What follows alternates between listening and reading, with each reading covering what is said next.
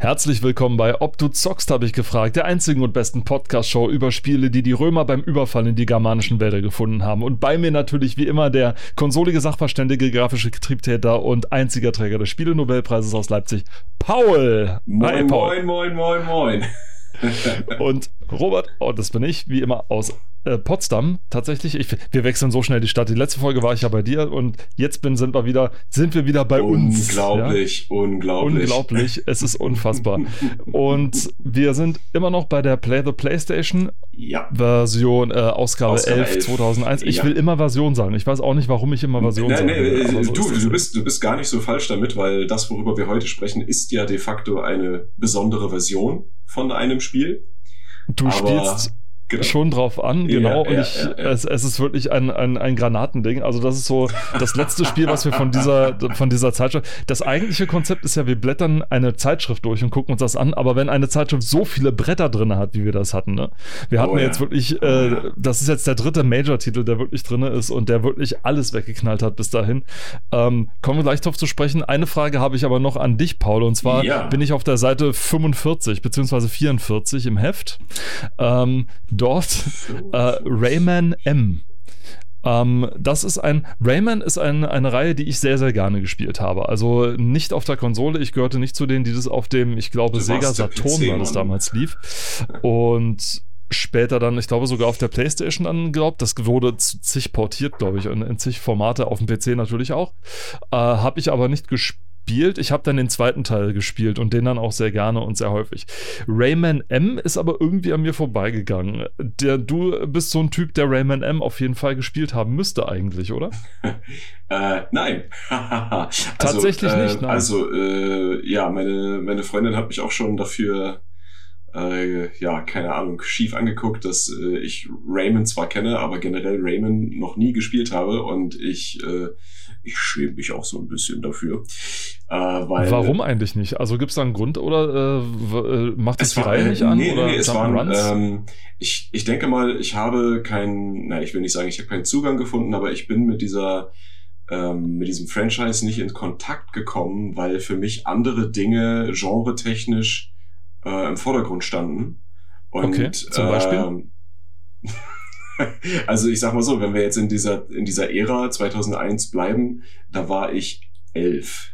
Und mit elf habe ich, habe ich eher so Sachen gespielt wie, na halt Legend of Zelda, Ocarina of Time, Majora's Mask auf dem N64 und halt auf dem PC und auf der Playstation äh, eher so Dinge wie Grand Theft Auto oder Counter-Strike oder der mit Titel, elf, über den wir heute noch reden werden. mit elf? Schon so gewalttätige Sachen mit elf? Ja, klar. Als Einzelkind, was will man da machen? Ja gut, äh, Dito trifft auch auf mich zu. Ich weiß nicht, also ähm, ich weiß auch nicht, wie alt ich war. Ich war 13 oder so. Also, ich meine, ich mein, äh, zum Beispiel äh, GTA 3, wir haben ja in der letzten Ausgabe lang und breit drüber gesprochen, aber ja. äh, ich habe ich hab GTA 3 zuerst auch auf der PlayStation 2 gespielt und dort äh, habe ich das Spiel habe ich geschenkt bekommen von jemandem, der, ich sag mal, rausgewachsen ist.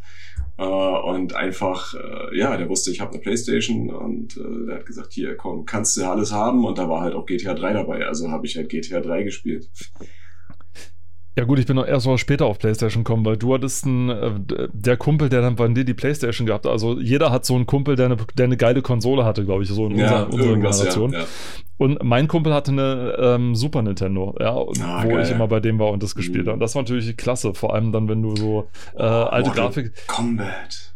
Das nicht, nicht mal, sondern das waren Aber dann das, so Geschichten ja. wie, ja, das, sehen, das ist dann schon wieder fünf Folgen wert, wahrscheinlich für jedes Ding eins, für die Phänomene, die dahinter stehen und so weiter. Oh Gott, nee, aber das war dann tatsächlich eher äh, Secret of Evermore, war damals so mein Go-To-Titel. Ah, ja. Und das andere ja, war, ähm, der war äh, Yoshi's World, glaube ich. Also der Super Mario, ich glaube, das war ja. ein Ding, ein Spin-off von Super Mario Land, glaube ich, ne? Super Mario World, ja. Äh, World, also, genau. Also und das Yoshi, Yoshi, Yoshi's World, ja. Also auf jeden Fall, das habe ich auch gespielt.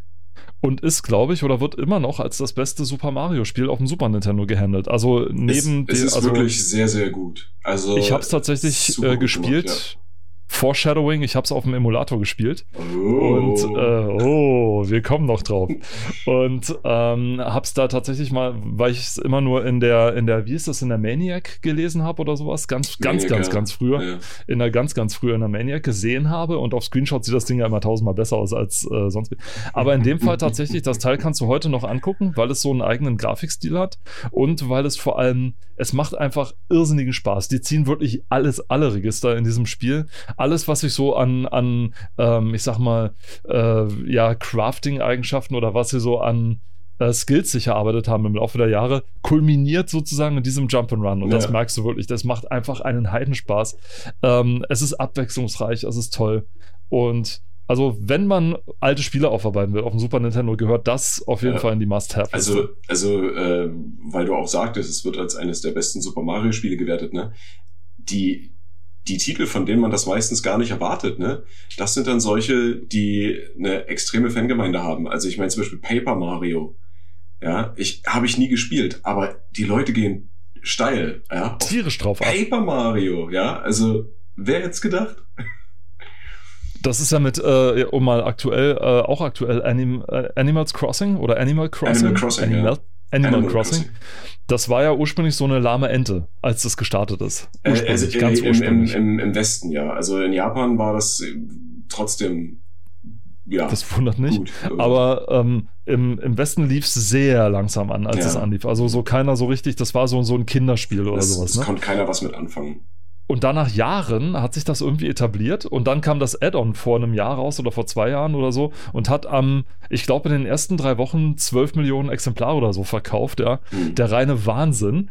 Ja, und Call of Duty, äh, Modern Warfare 3, rühmt sich damit, am ersten Wochenende so drei Millionen verkauft zu haben oder sonst was.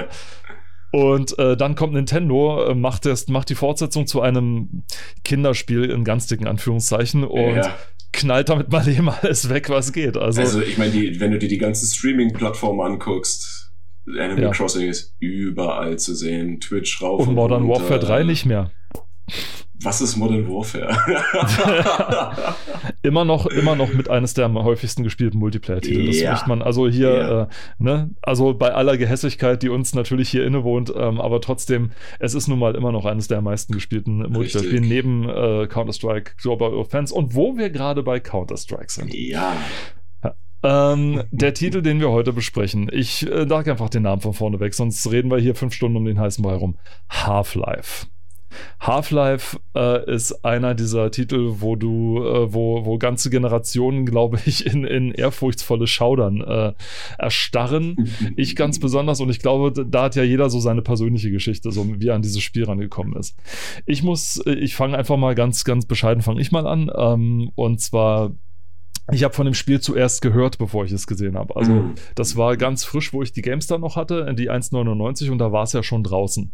Denn das Spiel ist äh, im November 98 kam es dann raus, nach mhm. einer etwas längeren äh, Entwicklungszeit und ähm, hat erstmal, ich glaube, alles abgeräumt, was es so an Spielepreisen gab. Alles. Ich habe als erstes die Demo gespielt. Uplink ja, ich auch, hieß die ich Demo. Auch. Ich auch. Eine unfassbar spannende Demo, die einen so reinzieht. Und das Allergeilste, diese Demo kommt im Originalspiel überhaupt nicht vor. Mhm. Es ist eine extra gemachte, das hat selbst damals hat das kaum einer gemacht. Also ja. eine, eine Demo gemacht, wo mit einem Level, der so im Original nicht vorkommt. Und ich verstehe jetzt auch, nachdem ich es gespielt habe, wieso. Es würde, du könntest an keiner Stelle des Spiels irgendeine Sache rausnehmen und es dann einfach für sich stehen lassen, weil ja. jeder Level, ja. da kommen wir ja auch noch drauf, so sein eigenes Ding hat, warum es fasziniert. Und Uplink holt so diese Kulmination so alles rein, so dieses Mystery-Ding, was steckt so dahinter, diese Forschungsstation, das in einem unfassbaren Ende türmt. Ja, und also es steht symptomatisch für das ganze Spiel. Was werfen diese 15 Minuten oder 20 Minuten, ja, ja. die es länger dauert ja nicht, reingepackt hat, je nachdem, wie man spielt. Ich habe damals, glaube ich, eine Stunde oder zwei an dem Ding äh, rumgeknabbert, weil ich wirklich jede Ecke genossen habe. Ja. Ähm, und steht aber sinngemäß für das ganze Spiel. Also genauso wie da. Langsamer Anstieg, gute, gute Story-Einführung und äh, Action bis zum geht nicht mehr, Überraschung, alles, alles mit drin. So. Das war mein, so wie ich daran gekommen bin. Äh, richtig gespielt habe ich es dann erst, glaube ich, ein Jahr später oder sowas. Aber selbst da war es immer noch großartig. Aber alles schöner Reihe nach. Wie bist du dran gekommen? Also, äh, tatsächlich auch vorher erst davon gehört und was, also gelesen, ja. Ähm, und auch später natürlich erst rangekommen. Also so, so eigentlich so ähnlich wie bei dir. Ja, ich habe auch erst eine Demo gezockt und äh, aber natürlich halt auf dem PC. Ne? Also ich habe es jetzt nicht unbedingt auf der Konsole gespielt, aber äh, ich bin über den PC rangekommen und ich habe auch witzigerweise erst Counter Strike gespielt und dann bin ich an Half-Life gekommen, ja, weil äh, ich habe erst von Counter Strike erfahren, das waren aller Munde und äh, und auf, auf jedem Schulhof wurde das gehandelt als Thema, ja, und dann irgendwann habe ich halt gelesen, ah, das ist im Prinzip ja eigentlich nur eine Modifikation als Multiplayer. So dick und fett, wie man da nur, nur dazu schreiben kann. Ne? Ja, so ja, ja, genau, genau. Nur. Heutzutage völlig andere Liga, aber ja, damals. Absolut. Damals äh, auch schon eine. Ja, Liga, ja, schon, aber ich meine im Vergleich zu heute nicht. Und äh, dann denkst du so, okay, ach so, ja, hm, nee, aber was ist denn das? Ah, cool, Singleplayer, oh, mit Story, interessant. Und dann äh, kriegt man die Demo oder besorgt sich die Demo, spielt die und denkt sich so, oh, geil, ja, wie komme ich jetzt an dieses Spiel ran? Um einen ganz kurzen Ex Exkurs abzudriften. Du und ich, wir sind noch äh, zu den Glücklichen, die das Spiel noch vor der Version 1.0, also das originale Counter-Strike, äh, Counter-Strike jetzt kurz. Ja. Äh, deswegen kurz das Abdriften zu Counter-Strike, äh, die das Spiel vor der 1.0 tatsächlich erlebt haben. Also die noch die Beta erlebt haben und die ja, äh, Alpha, glaube ich, sogar noch, ähm, wo es wirklich im Grunde wirklich nur eine Multiplayer-Mod von Half-Life war, bevor es dann tatsächlich auf dieses Polizei- und genau. Äh, Räuber- und Gendarmen-Ding umge umgegangen ist. Das war, als dann die Spielezeitschriften angefangen haben, diese Mod dann auf ihre CDs zu packen, gab es einen riesen Protest bei den ganzen, in den Foren. Die Leute haben sich zu Tausenden bei den Spielezeitschriften beschwert, dass seitdem ein, ein Strom von Newbies äh, dazukommt. Heute sagt man Noobs, ja, die einfach nur wild geschossen haben, keine Ahnung hatten, worum es ja. in dem Spiel eigentlich geht. Ja, ja. Und wenn sie dann gefragt haben, wo habt ihr das Spiel denn her? Naja, hier von Zeitschrift XY. Und die so, na herzlichen Dank und so alles. Also da waren die, da waren die richtig pissig. Da waren die richtig pissig, weil das Ding, es war ja ein Insider Insider-Tipp bis zu diesem Zeitpunkt, bis dann die Zeitschriften gesagt ja. haben, es gibt neben Team Fortress, ja, richtig, das, ne, das war die ja, erste große Mod ja, war, ne? Äh, neben Team Fortress übrigens noch eine Mod und die heißt Counter-Strike und die könnt ihr euch ja mal angucken, die ist ganz interessant. Ja, ja, ja auf jeden ne? Fall. So. Also als die Leute gemerkt haben, dann äh, okay, cool, man kann dort wirklich äh, im, im, Team und das ist äh, realistisch aufgebaut und das macht Spaß, ja, und äh, da, da haben die sich natürlich drauf gestürzt, sicher, ja. Und da kann ich auch verstehen, das war halt erst so eine kleine, ich will nicht sagen elitär, aber es war eine kleine Gruppe, die ja, die sich da, die darin aufgegangen ist, ne, und in die man halt, äh, wenn man nicht davon wusste, ist man da gar nicht drauf gestoßen, ja. Und dann richtig, wie du gesagt hast, wurde es halt mal erwähnt und sofort sind die ganzen haben sich drauf gestürzt wie die Geier. Es war, ja, und dann ist daraus das geworden, was wir heute kennen. Also eine der größten Multiplayer-Communities, die es gibt. Ja, mit, Weltmeist mit Weltmeisterschaften, bla, alles die GameStar hat damals in dem Leserbrief, der an sie geschickt wurde, in dem Stil auch sehr, sehr cool, suffisant geantwortet. Also nach dem Motto, ja, es tut uns wirklich leid, dass wir dieses Geheimtreffen jetzt gesprengt haben. Normalerweise versammeln sich ja die Fans um 12 Uhr nachts an einem geheimen Ort vor der Kirche, um dann äh, dort heimlich Counter-Strike zu spielen. Ähm, so nach dem Motto, freut euch doch über den Zustrom, dieses Spiel hat, ja. Und ja. nicht, also total cool. Könnte man heute wahrscheinlich so nicht mehr einfach so eine Zeitschrift schreiben, ohne gleich einen Shitstorm, sage ich mal, zu haben. Ähm, kommt aber wieder darauf an, von wo man es veröffentlicht und, und ja. vor allem, wie man es formuliert. Zu seiner Zeit war das vollkommen in Ordnung und vor allem absolut angebracht, das, das auch noch. Kommen wir mal äh, zu, zu dem Spiel selber, zu Half-Life. Die, die Mod-Szene die Mod ist ja wieder noch eine eigene ist Geschichte. Ist was anderes, genau. Ein, ein mordsmäßiges Ding. Ähm, Half-Life entstammt äh, oder wurde erschaffen von auch einer ganz großen Größe des, äh, Spiele, äh, des Spielemarktes, Gabe Newell. Gabe Newell war ein Angestellter bei äh, Microsoft mit seinem Geschäftspartner, dessen Namen ich jetzt vergessen habe, und gehörte so zu diesen Microsoft-Millionären, sage ich mal. Also die mit Microsoft, die in, in, früh genug bei Microsoft eingestiegen sind äh, und dann dank ihrer Firmenanteile und ihrer Arbeit, die sie vor allem in das Betriebssystem gesteckt haben, äh, relativ wohlhabend geworden sind, mhm. ausgestiegen sind und weil Gabe Newell ein großer Spielefan ist, hat er gesagt, hey, ich mache ein eigenes Spiel. Ich finde das, das toll. Ich brauche eine Engine. Was mache ich jetzt? Entweder ich schreibe die selber oder da gibt es doch so eine kleine Truppe in Texas, die so ein nettes Spiel äh, entwickelt hat. Wie heißen die denn? Ach ja, It Software. Mhm. It Software hatte kurz vorher den äh, in einem äh, in einer Blutsturzaktion äh, das Spiel Quake entwickelt. Eine Blutsturz, eigene, ja. das war tatsächlich so. Also wenn du dir tatsächlich die, die, ja, äh, ja nicht nur wegen indiziert und so, nee, wegen ja. Blutsturz, sondern auch, aber wenn du dir die Geschichte tatsächlich durchliest, wie Quake entstanden ist, äh, es ist unfassbar, dass die Leute da lebend rausgekommen sind. Also es ist wirklich also die haben sich da, glaube ich, alles weggeholt, was man an psychischen Krankheiten und nervlichen Krankheiten mitholen kann. Der eine äh, musste irgendwie zwei Wochen erstmal äh, Urlaub machen, nachdem, nachdem das Spiel ja, fertig war. Der hat, äh, ich glaube, wie hat er gesagt, ich habe eine Woche nur geschlafen oder so. Also es war wohl richtig intensiv. Und ähm, die hatten kurz vorher Quake rausgebracht. Und äh, Gabe Newell hat gesagt, ja, ja, so könnte ich mir das vorstellen. Ich habe ja auch gerne Doom gespielt und, und äh, so ähnlich, ich will einen Ego-Shooter machen hat mit It Software gesprochen und ist dann mit dem Source Code von Quake weggefahren. Und dann haben sie ja, und dann haben sie äh, sich einen Publisher gesucht. Der Publisher war damals Sierra. Mhm, ja. Auch ein, ein, ein großer Monument. Und ähm, der Plan war, wir bringen bis Weihnachten 96 oder Frühjahr 97 ja. bringen wir einen Ego-Shooter raus. Genau, und dann haben sie angefangen zu entwickeln und entwickeln und entwickeln. Die erste Half-Life Alpha, hast du die schon mal gesehen eigentlich? Äh, ja, Alpha? also Jahre später. Ich habe äh, tatsächlich erst irgendwie ja. Äh, innerhalb der letzten Jahre mal wirklich aktiv äh, mir das angeguckt und habe das mal gesehen, wie das überhaupt aussah. Ja, also wie es geplant war ursprünglich. Ja, ja, ja, ja, genau. Das war dann, die Alpha wurde dann nämlich bei der E3 96 oder 97 oder so vorgestellt und zeigte relativ fortgeschrittene Szenen schon, also die ganzen Featurelisten und so weiter. Und äh, es zeigte sich an, dass es wohl ein für die Verhältnisse sehr guter Shooter werden würde, den man sich angucken kann, auf jeden Fall. Und dann sind die Leute zurückgekommen und dann passierte was, das war der Wahnsinn. Die neue junge Firma Valve, heißt die, die noch kein einziges Spiel rausgebracht hat, entschied sich plötzlich, das ist nicht unsere, unsere Qualität, die wir erreichen wollen. Das ist schon ganz gut, aber irgendwie, wir haben besser, mittlerweile ja. beim ganzen äh, Herstellen haben wir mittlerweile und beim ganzen Programmieren haben wir mittlerweile so viel gelernt, das war tatsächlich die Begründung, die sie angebracht haben, dass wir es eigentlich noch mal besser können. Und sagten dann, nö, wir bringen das jetzt, wir reißen alles weg, was es an dem Spiel gibt, wir löschen alles und fangen noch mal komplett von vorne an.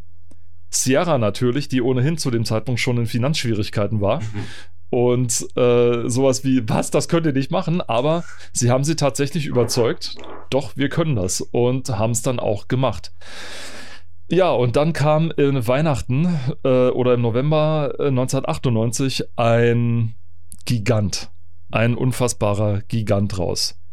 Ähm, wer das Spiel startete, der hat etwas gesehen, was bis zu dem Zeitpunkt es so noch gar nicht gab. Nämlich was? Wie ging das Spiel denn los, Paul? Weißt du das noch? Ja, mit dem Glatzkopf, der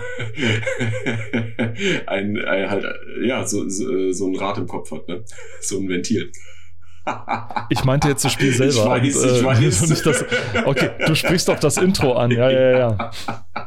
Das legendäre Bild, das ich bis heute nicht verstanden habe. So eine, äh, no. okay. Ja, Valve ist schon klar, das Ding, ja, aber trotzdem. Äh, ist halt einfach, ne? Mind Valve, keine Ahnung, ne? Die Ideen fließen lassen, so in dem Dreh. Ah, ja, okay. Ja. Vielleicht musst du Mike Harrington fragen, das ist nämlich der Kollege von, den, der, der vorher nicht eingefallen ist. Ähm, Entschuldigung, ja. Den meinte nee, ich aber nicht, ich meinte jemand anders. Ja, nee. Ach so, okay. Ähm, egal. Ja, wie fing es an? Also, das, das Spiel fing im Prinzip an mit einer äh, Ingame Videosequenz. Also, es ist ja keine Videosequenz, es war ja alles Ingame-Grafik. Es war kein Video. Das Intro war komplett in Ingame-Grafik. Ja, du konntest dich äh, nur bedingt bewegen. Du bist in dieser äh, Untergrund-Monorail-Bahn gefahren, ja, diese Magnetschwebebahn, in die Forschungseinrichtung, in der das ganze Spiel, also in der das Spiel anfängt und die, äh, die, die, die Credits quasi, die, die Intro-Credits laufen dabei auf dem Bildschirm ab. Also es ist wirklich wie, was man heute auch aus der Filmindustrie kennt, ne, wo, auch wo in Serien und Filmen, wo äh, die Beteiligten am Anfang schon gezeigt werden, dann werden die im Bildschirm irgendwo eingeblendet. Und das haben die damals schon gemacht in einem Videospiel, ohne vorgerenderte Videosequenzen. Und das war richtig geil. Ja, also du warst im Spiel, aber es war gleichzeitig auch äh, ja das Intro. Also es war gigantisch. Mhm. Und ähm, Du hast es gerade gesagt, ohne vorgerenderte Spiele-Dinger. Äh, es gab ein Spiel schon vorher, das zwar ähm, Ingame-Sequenzen hatte. Das gab es zwar schon, das war mhm. auf äh, Jedi Knight, glaube ich, die, die, die, hatten das. Aber die hatten das als Filmsequenz, als selbst ablaufende Filmsequenz, in die du nicht eingreifen konntest. Ja. Half-Life hatte als Narrativ tatsächlich gewählt, dass du immer und überall das Spiel selbst erlebst, ohne dass der Charakter, dein Charakter, der Gordon Freeman heißt, irgendwas dazu sagt. Also ja. du sprichst mit niemandem, die Leute sprechen mit dir oder sie sprechen miteinander über dich oder über die Dinge, die um sie herum genau. passiert. Und so ähm, kann, und so äh, kannst du jetzt gerne fortfahren, äh, zog sich dann das durch das Intro. Richtig, genau. Also man konnte sich auch während des gesamten Intros bewegen. Wie gesagt, sehr äh, eingeschränkt, zumindest solange man in dieser Magnetschwebebahn ist. Ja, und äh, wie du richtig gesagt hast, dieses, dieses Narrativ, dieses Mittel, was da gewählt wurde, ähm, da, das, das hat dich immer mit einbezogen, aber ohne, dass du großartig agieren musstest. Ne? Also es ist dann nicht wie in so einem Rollenspiel, dass du dann noch Auswahlmöglichkeiten hast, was antworte ich jetzt, was mache ich jetzt. Ne? Es passiert alles und du hast wirklich das Gefühl, dass es mit dir passiert. Ja, und äh, du, die so wie die Charaktere mit dir sprechen, bist du eigentlich sofort drin. Es gibt eigentlich, bei vielen Spielen brauchst du erstmal Zeit, um dich, äh, sage ich mal, mit dem Hauptcharakter zu identifizieren. Gerade heute, wenn du mit Personalisierung und so weiter, äh, ist das mehr oder weniger gegeben. Ja, meistens eigentlich nicht. Und dort hast du von der ersten Sekunde an, wie du aus dieser Magnetschwebebahn aussteigst, wo du begrüßt wirst von Barney. ja. ja. Hast du das Wer Gefühl. Wer ist Barney? da können wir nachher noch drüber äh, sprechen, wer das ist, aber. Ein NPC. Ja, ja, also klar, aber er ist ja dann auch äh, Hauptcharakter von. Äh, genau.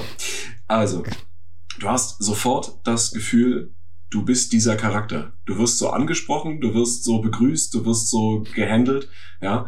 Und du gehst dann quasi aus dieser Magnetschwebebahn raus, äh, wirst von ihm begrüßt, wirst dann reingelassen, so ein bisschen Smalltalk, ah, typischer Tag wieder in der Einrichtung, bla bla bla. Dann wirst du von den äh, Wissenschaftlern begrüßt, äh, ja, und wirst dann weitergeführt und dann musst du dieses Experiment beginnen, äh, was dann schief läuft. Äh, und so geht ja die Story los.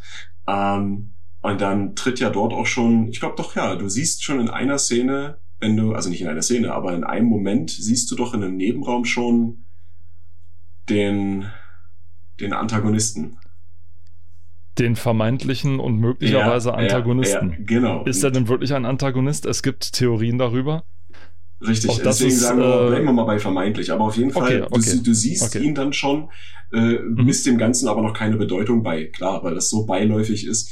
Und äh, ja, wenn es dann richtig losgeht und äh, er dann wirklich das erste Mal richtig auftritt, später merkst du, okay, äh, irgendwas läuft hier schief. Ja, und so dieser ganze Ablauf, dieses äh, Intro-Level, kann man ja schon fast sagen. Ja, ähm, das, das war, das, das gab's so vorher nicht. Das gab es einfach Gab's nicht. nicht. Und die haben damit einen so, also einen richtig dicken Catch gemacht. Ein ja. richtig, eine richtige Immersion erzeugt, ja. ja. ja also ich, äh, genial. Äh, für, ich knüpfe den kurz, ich knüpfe kurz bei dir an, und zwar der, der Antagonist, den du erwähnt hast schon. Das ist ein, den siehst du im Intro, glaube ich, zum ersten Mal, wenn du, ähm, wenn deine Bahn in die eine Richtung fährt und seine läuft dir quasi richtig, entgegen. Richtig, genau. sozusagen. genau. Und da steht ein halt Wissenschaftler drin, drin und ein äh, in Anzug, in Krawatte und einem Koffer genau, mit einer Anzug. sehr Kurzschnittfrisur. Also er, er ja, sieht so ein bisschen aus wie so ein Nachrichtensprecher USA in den 50ern oder sowas, ne? Ja, so, also schon mit einer, so, ja, doch, doch, nee, du hast recht, ja, ja. Ich wollte mit so einer richtig, so einer richtig militärisch akkuraten Frisur und so weiter. Ähm, und beobachtet dich und du denkst dir erstmal nichts bei, so nach dem Motto, weil der sieht halt, naja, kann ja alles Mögliche sein. Ja. Dann siehst du ihn das zweite Mal im Intro wieder, weil er mit einem Wissenschaftler diskutiert. Und zwar in einem Raum und so weiter. Und in der deutschen Version haben sie was gemacht. Das habe ich, oh Gott, das wird in deutsche und englische Version. Don't get me started. Mhm, ähm, ja, ja. Aber in der englischen Version diskutieren, siehst du sie einfach nur diskutieren und du hörst nur so ein, so ein, so ein Mumblen so die ganze Zeit nur von den beiden. In der deutschen Version haben sie zusätzlich noch dazu den Ton gemacht. Ich habe euch schon hundertmal gesagt, dass ich dagegen bin, die Geräte über die Höchstbelastungsgrenze hinaus zu belasten. Das war im Englischen nicht so. Also wow. da konntest du tatsächlich, ja, das habe ich dann auch erst gesehen und Plot gemerkt. Twist. Plot Twist. Oder zumindest so ein bisschen Foreshadowing. Ja, ja, fand ich auch nicht schlecht. Und mehr nicht. Und dann merkst du, okay, er scheint, er scheint irgendwie wichtiger zu sein, wenn er so mit den Leuten reden kann. Okay. Ja, und vor allem Wissen ähm, zu haben. Und vor allem Wissen zu haben. so. und dann und dann geht das Spiel los und genau dann geht genau der Plot los, der eigentliche Plot, nämlich, den du schon erwähnt hast. Dieses Experiment geht schief. Du äh, äh bist, du bist ja im Grunde zu spät. Das ist das jetzt. Also ja. du bist ja, kommst ja. zu spät zur Arbeit. ähm, es hat aber einen Computerabsturz gegeben im ganzen Ding und die Leute sind gerade noch dabei, ihre Dateien wiederzufinden. Äh, aber das Experiment scheint wichtig zu sein. Du gehst runter, machst dieses Experiment, schiebst diesen Container mit der Probe in diesen Spektrometer und dann geht alles daneben. Dann alles um dich herum fliegt plötzlich in die Luft. Leute fangen an zu schreien. Also dieses Experiment geht schief wurde für seine Zeit so akkurat, wie es akkurater schon nicht mehr geht als fallen. Es kommen Sachen unter beängstigen, plötzlich beamen sich Aliens in den Raum rein, die dann sofort wieder weg sind, aber du ja. denkst, was ist denn jetzt hier los? Dann wirst du selber plötzlich weggebeamt in eine andere Galaxiewelt, ne? guckst dich um und für einen kurzen Moment bist du plötzlich ganz woanders und irgendwelche Monster gucken kurz zu dir hoch und du ja. weißt nicht, was ist denn jetzt los. Wirst wieder zurückgebeamt, alles ist noch viel wahnsinniger und so weiter. Und ähm, ja, und dann geht das Spiel los und du bist erstmal da ohne Waffen, ohne irgendwas, bis du dann deine ikonische Brechstange findest. Ja, der Crowbar. Auch hier wieder. Die Crowbar. Ja. Ist die, die äh, zieht sich durch die nächsten Spiele eigentlich und sie wird zum das ist das Symbol. Zeichen. Das ist eigentlich das Zeichen, ja, das Symbol, genau. Ja. Bei Valve im Hauptquartier gibt es, glaube ich, auch eine äh, Statue und so weiter mit so einer gestreckten Hand und Richtig, einer ja, Crowbar ja, mit da drin es ist das Symbol. Es ist einfach das Symbol für Half-Life geworden. Und weil sie eben so ikonisch ist und weil sie so deine Allzweckwaffe für alles ist. Mhm. Also Türen aufmachen, Fensterscheiben zerbrechen, Nahkampfwaffe für die ersten Aliens, die dich anspringen, diese ja. Facehugger, die dich die ganze Zeit, die dir die ganze Zeit ins Gesicht springen und so weiter. Genau. Und so äh, hangelt man sich dann in dem Spiel entlang und es brutzelt und fetzt an jeder Ecke und am Ende es kommen ähm, Dialoge im Spiel vor und die Ereignisse. Mhm. Auch das war nicht neu, aber in der Form war es vorher noch nicht so. Paul, die Sachen waren sehr geskriptet. Ja, also du meinst jetzt bei, bei, bei vorherigen Spielen. Ja, genau. Ja, ja.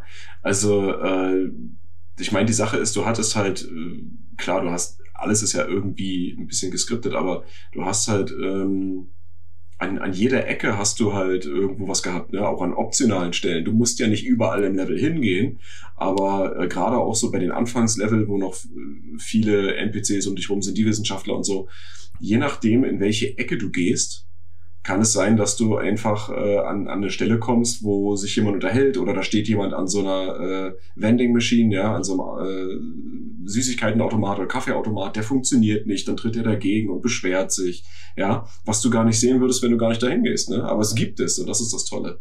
Ja, oder dann so, ähm, natürlich auch geskriptete Sequenzen, die aber auch alle größtenteils option, optional sind. Ne? Äh, dann gehst du irgendwo lang, da ist eine verschlossene Tür, darüber ist ein Schacht und auf einmal, wenn du dich umdrehst, äh, ja, dann springt aus dem Schacht halt irgendwie so ein, so ein Facehugger raus oder da hängt eine Leiche raus, die wird reingezogen und so weiter. Ne? Alles solche Dinge, die man nicht unbedingt immer sehen muss, weil sie halt optional sind und das ist das Coole. Und sie machen die Welt tatsächlich um dich herum lebendig. Also sie ja, haben genau. wirklich auch da ja alle Register gezogen, die die Engine hervorgehoben hat. Die Quake Engine mhm. haben sie da gesagt, also auf der technischen Seite. Übrigens nicht, wie viele meinen die Quake 2 Engine. Das ist tatsächlich noch die erste Quake Engine, die halt sehr, sehr stark modifiziert wurde. Ja, also der, der, der Doug Lombardi, der, glaube ich, der Producer damals war oder der Hauptprogrammierer, hat gesagt, von Quake 2 haben sie, ich glaube, 200 Zeilen Code übernommen oder so, was für ein Programm von der Größenordnung nix ist. Ja. Das, und das bezog sich nur auf den auf Multiplayer-Routinen äh, oder sowas mhm. und mehr auch auf nicht. Und äh, mhm. dieses Spiel hat tatsächlich mit diesen Skripten dafür gesorgt, dass die Umgebung so, ich nenne es mal scheindynamisch ist. Also, dass es dir quasi so das Gefühl gibt, dass das Spiel so ein bisschen mehr dahinter hat. Richard mhm. Gray, der Level Lord, der auch äh, Sin gemacht hat und ich glaube bei Unreal auch ein bisschen mitgearbeitet hat und auch bei Half-Life und Opposing Force und alles, ah, hat hat auch mal, hat auch mal gesagt, meinte, es ist unfassbar wichtig, dass der Spieler glaubt, es gäbe in dem Spiel einen da draußen, einen ja. da hinten. Also ja, wenn ich die Tür jetzt aufmachen könnte, würde ich in einen anderen Raum kommen oder ich könnte tatsächlich durch die Anstalt laufen und so. Ähm, und das haben die wirklich mit Bravour, wirklich mit Bravour oh Gott, geschafft.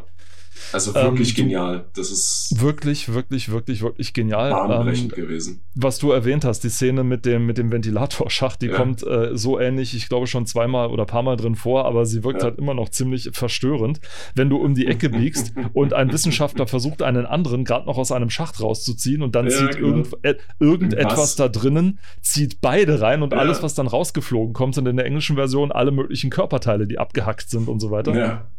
Böses Zeug. Oder die Szene, äh, die dann gleich weiter passiert, auch, äh, glaube ich, in einem der ersten Levels, einem der ersten Levels, ähm, wo du an einen Gang entlang gehst und du siehst plötzlich die Tür vor dir, wird eingeschlagen von innen von einem Alien, mm, ja, so ja, bong, ja, ja, bong, genau. bong, kriegt immer mehr Beulen, dann haut er das Ding auseinander und einer von diesen Elektro-Aliens, den Slaves, kommt dann und äh, brutzelt dich an. Richtig also richtig, richtig gut.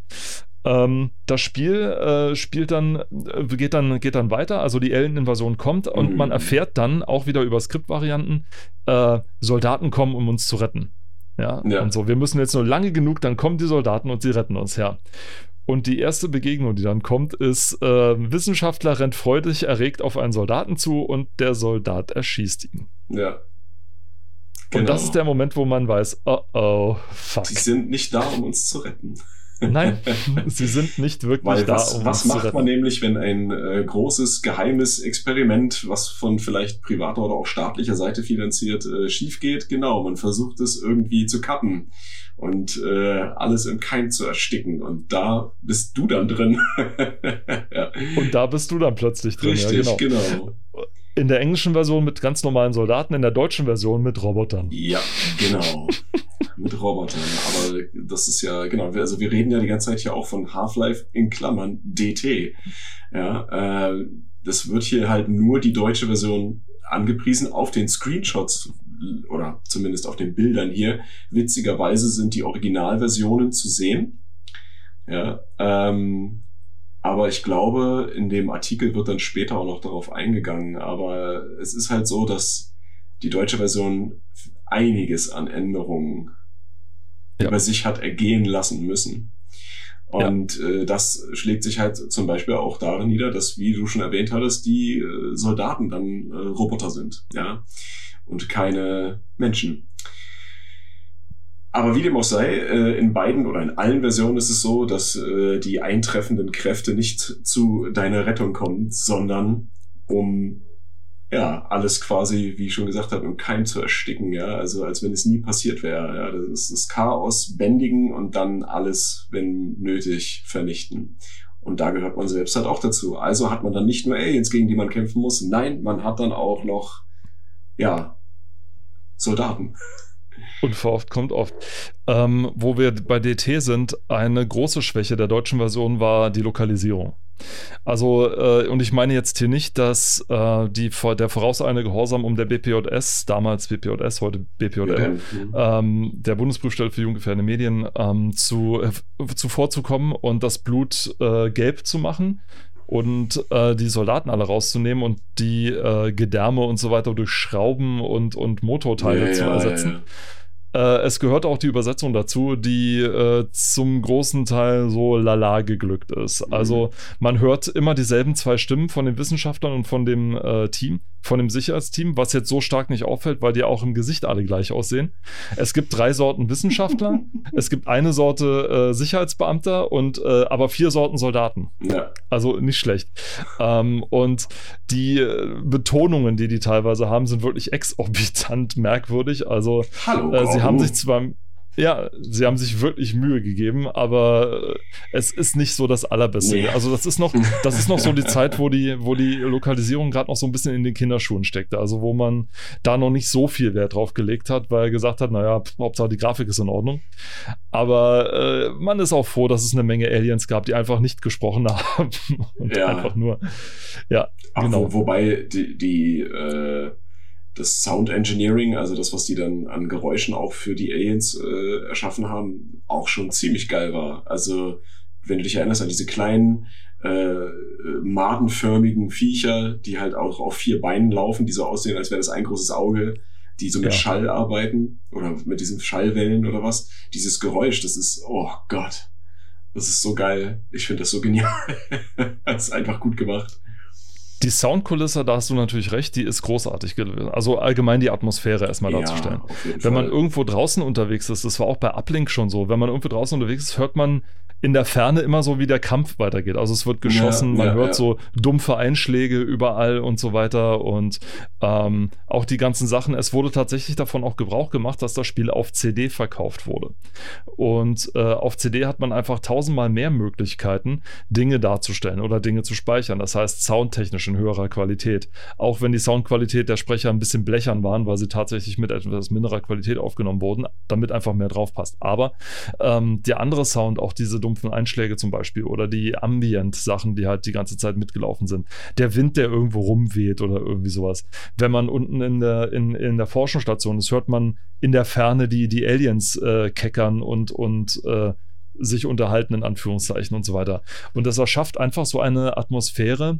Äh, Gruselatmosphäre wäre jetzt zu viel gesagt, aber eine ja, gespannte aber Atmosphäre. Es, Man ja. ist halt die ganze Zeit wirklich nur so gespannt und weiß, es könnte jetzt gleich was passieren, weil durch die Skriptereignisse ist einem eben auch gesagt worden, es kann wirklich alles passieren. Und da gibt es äh, so großartige Sachen, die dann, äh, die dann wirklich auch einem im Gedächtnis auch bleiben. Auch die ganzen Spielszenen an sich, die wirklich, die man, die deswegen so gut sind, weil man sie selbst miterlebt hat. Man, es kommt eine, eine Stelle im Spiel, wo man zum Beispiel so einen, einen Damm äh, stürmt und so weiter, ja, wo man tatsächlich auf einem Wasserstaudamm sich befindet und dann dort ist. Es gibt eine unglaubliche Stelle, die mir bis heute, das ist meine Lieblingsstelle im ganzen Spiel, das ist die Seite, wo man an der ähm, an, dieser, an dieser Felswand sich entlang äh, ja. äh, schießen muss.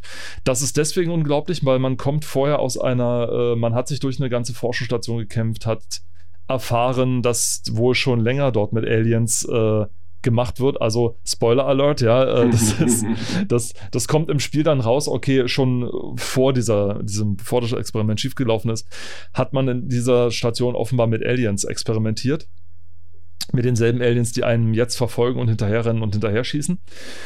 Und man schießt sich durch diese Station durch und kriecht durch Gänge durch und Ding und bla. Und dann kommt man aus seiner Röhre raus. Es fliegen, äh, es fliegt ein, ein, ein äh, Luftabwehrjet vorbei ja. und plötzlich steht man an einer Felswand. Und plötzlich steht man an einer Felswand und äh, hat nach unten frei und nach vorne hin hat man so eine sehr aus heutiger Sicht sehr pixelige ja. Sicht auf die, auf die, äh, nicht Rocky Mountains sind das nicht, auf die, auf den Grand Canyon, ja.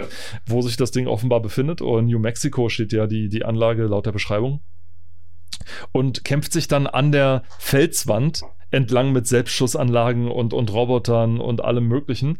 Und kulminiert wird das Ganze dadurch, dass man einen Raketenwerfer findet und endlich, endlich diesen blöden Hubschrauber abschießen kann, der einem seit drei Leveln hinterherfliegt, ja, ja. ja, der einen so genervt hat. Super nervig auf jeden Fall. Und dann, wenn man das Ding findet, so. das ist eine solche Genugtuung gewesen, wirklich, nachdem er gesagt hat, man hebt das Ding auf, das Ding legt er sich hin und du weißt genau, komm, komm, jetzt, jetzt, ich will jetzt. dich jetzt, ich will dich sehen, ich mach dich fertig, ich mach dich so fertig, ja? ja. Und es ist einfach, das ist einer der wirklich befriedigenden und schönsten Momente, die weder mit Skripts noch mit Grafik, sondern wirklich nur mit einem reinen Gameplay, mit einer Gameplay-Belohnung wirklich ja. gut gemacht ist. Auf jeden Fall. Und ja, und ja, Entschuldigung?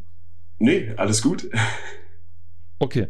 Ähm, und dann geht das Spiel ganz normal weiter. Also man schießt, na ganz normal weiter. Also äh, man schießt sich dann weiter durch, durch die Sachen durch und es kommt immer mehr raus. Man äh, schießt sich sozusagen zum Lam Lambda-Komplex durch. Lambda mhm. auch das, äh, das Zeichen, was genau. Half-Life, das Logo, ne, äh, vom Lambda-Komplex, zu dem man durchkommen soll, von wo aus man sozusagen dann die Sache in Ordnung bringen soll. Und es kommt der große Höhepunkt und von vielen Spielern, ich glaube, der verhassteste Höhepunkt im ganzen Spiel. Man wird auf die Alien-Welt Xen äh, transportiert, teleportiert, ja, oh um dort äh, das Alien sozusagen zu besorgen, das äh, zu erledigen, das die ganzen Portale offen hält. Und ja, verhasst in dem Grunde war es, da, da, da kann ich eigentlich nur gleich einsteigen, weil das war ja schon eher wie ein Plattformer gebaut also dies, das Level war im Prinzip ein Plattforming-Level Und das hat die so, Levels, ja. Oh ja, das, oh, das ist grausig, einfach grausig. Also so gut das Spiel auch ist, aber das ist halt so wirklich eine der der Downsides oder die Downside von dem ganzen Ding eigentlich, ne? Oh, Absolut. Habe ich das gehasst. Ich meine, ähm, das Spiel gibt einem im Trainingslevel, der Trainingslevel an und für sich ist ja auch schon äh, großartig, gibt einem im Trainingslevel ein Modul an die Hand, ein Langsprungmodul. Das lernt man, wie es funktioniert. Das sorgt für weite Sprünge. Das braucht man in 90% des Spiels nicht. Nichts. Oder man bekommt es erst in den letzten 10% des Spiels, bevor es auf die Alien-Welt geht. Mit dem Hintergrund, dass man es dort als die Jump-Plattform verwenden soll. Und man ist plötzlich, nachdem man sich durch Dutzende Horden von Soldaten, Aliens und sonst was geschossen hat, ja. plötzlich konfrontiert mit Levels, die von einem abverlangen, dass man präzise Sprünge macht auf sich bewegende, rotierende Plattformen. Da waren einige Leute ein bisschen angesäuert, ja, als sie das ja. Gesehen und, haben. Und vor allen Dingen äh, jetzt gerade auch äh, im, im Vergleich zu der PC-Version hattest du dann ja hier, weil wir sind ja immer noch bei Play the PlayStation, hattest du jetzt hier die PlayStation 2-Version mit Controller. Das heißt, äh, auch in der damaligen Zeit, beziehungsweise auch heute, äh, kann man das eigentlich immer noch so gelten lassen. Die Steuerung mit der Maus ist ja so gesehen präziser ja, weil du feinfühliger arbeiten kannst. Aber selbst das hat nicht geholfen bei diesem Level, ja. Und man muss ja sagen, dass Half-Life für die PlayStation erst später rauskam. Ja, also die haben das ja quasi nachgeschoben. Und äh, ich will mir nicht vorstellen, wie das ist, das auf der PlayStation in diesem oh Level. Gott. Ich, ich will es nicht. Ich will einfach nicht, weil das Spiel nicht auf, auf Plattforming ausgelegt ist. Ja, es ist einfach nicht darauf ausgelegt. Ja, ähm, trotz der Verbesserungen, die die Version erfahren hat, ja, auch gegenüber zu der PC-Version und so weiter, aber also zu der Vanilla-PC-Version. Ähm, genau, da kommen wir, da komme ich auch noch drauf zu sprechen. Aber das Level mit, egal, ob mit Controller oder Maus, also selbst wenn ich persönlich in diesem Level wäre, wenn ich Gordon Freeman wäre, ich würde wahrscheinlich sagen, nee, ich gehe nach Hause. Ich habe keinen Bock hier auf diese Plattform. Nee. Es ist wirklich grauenhaft. Ich meine, auch da haben sie es wieder versucht, mit, äh, mit dem großartigen Leveldesign ja trotzdem ähm, einigermaßen zu retten. Also man sieht andere Leute, die schon vor einem da waren, mit demselben Schutzanzug, den man die ganze Zeit anhat, ja. wie sie gescheitert sind und an irgendwelchen Ecken festgehangen sind und alles Mögliche. Ähm, es gibt zwei Endbosskämpfe in dem Spiel sozusagen. Mhm. Der eine ist äh, Gonarch, dieses merkwürdige Vieh mit dem einen ganz großen, was soll das sein, Euter? Gebärsack ja, oder sowas ja, unten drunter, ja, dieses vierbeinige Vieh. Und äh, dieses vierbeinige Vieh. Und äh, der zweite ist dann gegen den Nihilanth, gegen den ganz großen, der ein bisschen aussieht wie ein zu groß, groß geratener Säugling, der schweben kann. Ja, ja, ja. Äh, auch ein bisschen merkwürdig, dass teleportierende Kugeln auf dich schmeißt und dich dann teilweise wegteleportiert und so. Ähm, trotzdem ein ganz normaler Endkampf, sag ich mal so, der relativ unspektakulär ist. Man schießt die ganze Zeit drauf und dann irgendwann öffnet sich der Kopf und dann muss man durch eine der Sprungplattformen, die einen hochkatapultieren, die wirklich cool sind, wenn sie und weil sie Spaß machen, äh, in den Kopf reinschießen und dann war's das. Und dann äh, die letzte Endsequenz ist dann auch wieder ne, mit Selbsterleben, mit Selbstrumrennen, mhm. mit eben diesem Menschen, von dem wir vorhin gesprochen haben, der G-Man genannt wird in der Community. Ja. Warum? Weil das Modell von dem in den Spielerdateien G-Man genannt wird. Ähm, und der mit dir spricht und dir zu deinem Sieg gratuliert und sagt, äh, er der in einer sehr merkwürdigen, mit einem sehr merkwürdigen Akzent oder eine sehr merkwürdige Betonung spricht, mhm. sowohl im Englischen als auch im Deutschen. Wobei im Deutschen haben sie das total unter den Tisch fallen lassen. Da spricht er ganz normal und so weiter. Denn ja, der Ding, ja das Ding hinter dem G-Man ist ja, dass er mit so einer sehr komischen ähm, Betonung spricht, so als würde er Schwierigkeiten haben, sich in deiner Sprache auszudrücken. Ist das vielleicht für später wichtig? Wer weiß. ähm, wirklich so diese Art Gordon Freeman in the flesh.